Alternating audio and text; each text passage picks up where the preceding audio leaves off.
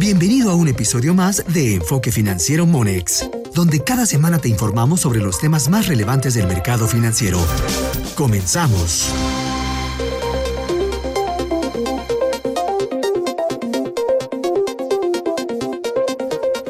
Me da gusto saludar a Mauricio Avendaño Ibarra, él es subdirector de asesoría privada en Monex. Eh, Mauricio, ¿cómo estás? Qué gusto. Hola Rodrigo, ¿cómo estás? Un gusto saludarte. Oye, pues eh, sin duda estamos viviendo tiempos muy retadores, tiempos en los que muchas personas están buscando cómo proteger su patrimonio, muchos que piensan en términos de ahorro y creo que es eh, ya indispensable pensar en términos de inversión.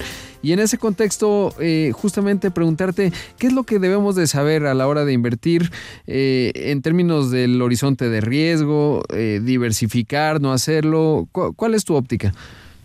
Mira, yo creo que lo más importante es acceder al mercado a través de inversiones diversificadas. El tú acceder a cualquier mercado de forma individual siempre te va a implicar muy altos costos transaccionales y de intermediación, adicional a que no mitigas los posibles riesgos que pueda haber hacia adelante, no estando tú invertido de forma individual.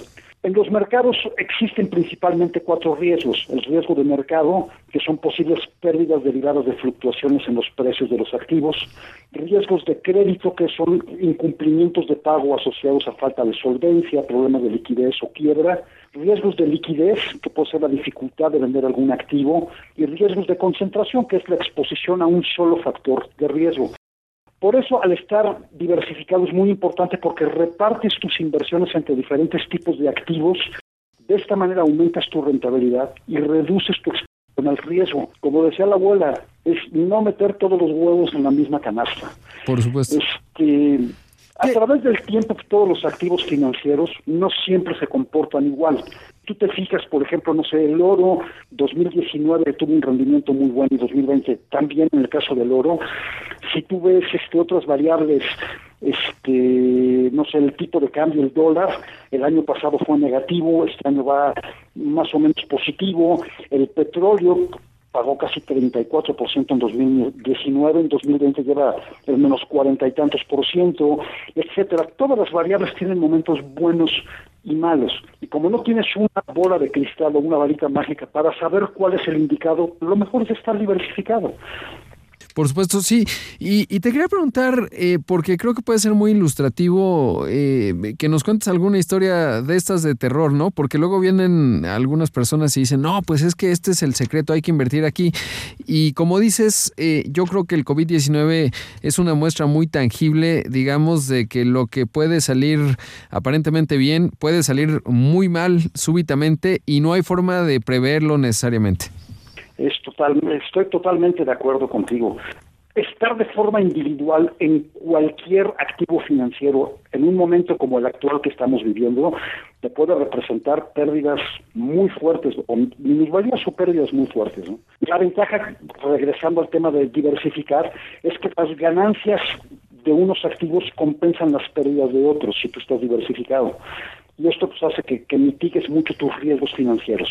Por supuesto, y es que imagínate, alguien vamos a pensar que invirtió, voy a poner un ejemplo internacional para no pisar callos nacionales, pero alguien que, invirtió en Carnival y dice, no, pues es que la industria de los cruceros va viento en popa y tal, y luego llegó el COVID y bueno, eso es un desastre y no se ve en el horizonte por lo menos de mediano plazo, corto, obvio, eh, pues que esta empresa de cruceros eh, vaya a tener un futuro promisorio, ¿no? Y es un buen ejemplo, me parece, de lo que puede ocurrir o grupos aeroportuarios, en fin.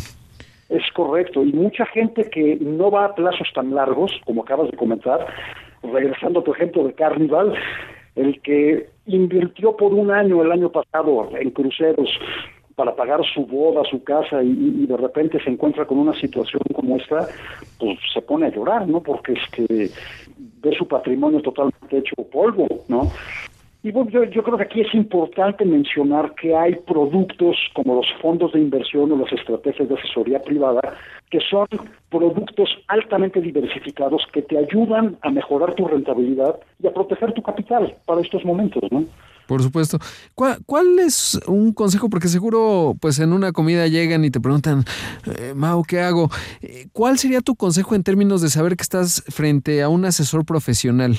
Porque a veces también, todos lo sabemos, pues te empujan cierto producto porque pues viene bien a la comisión vender cierta cartera, etcétera, o simplemente gente que incluso puede puede estar eh, pues tratando de estafar y como no todo el mundo es muy sofisticado, pues ahí luego eh, estos tiempos se vuelven justamente tiempos de oportunidad para este tipo de personajes. Claro, qué importante punto estás tocando. Las malas prácticas de venta las hemos visto históricamente y más en este país, ¿no? Pero aquí lo más importante es, primero, antes que ofrecerle cualquier cosa a algún cliente, es definir perfectamente su perfil. Y esto va muy ligado así es su patrimonio, lo que está invirtiendo, y lo que quiere es nada más preservar su capital.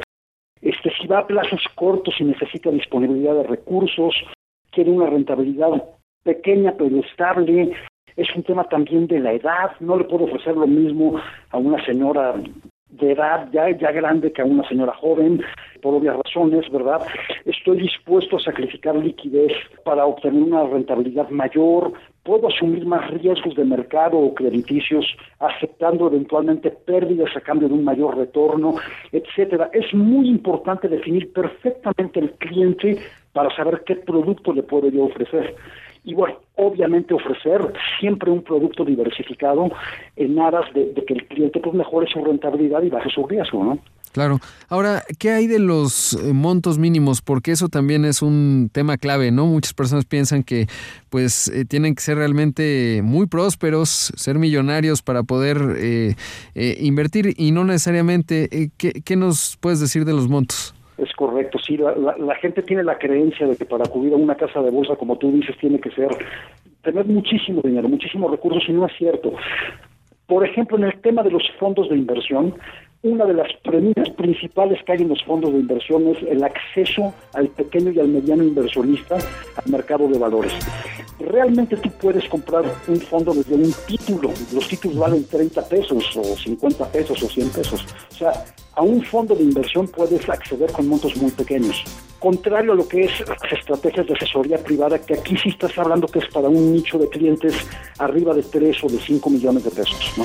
Esa es la, gran diferencia, pero un cliente con recursos bajos puede perfectamente acceder al mercado de valores a través de fondos de inversión. Pues qué importante lo que hemos eh, conversado el día de hoy. Eh, Mauricio, como siempre, un gusto platicar contigo y seguimos esta conversación.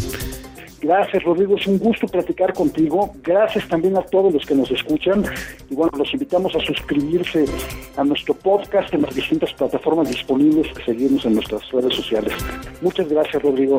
Gracias. Ahí escuchamos a Mauricio Avendaño Ibarra, subdirector de asesoría privada en Monex. Esta fue una producción de Grupo Financiero Monex. Gracias por escucharnos.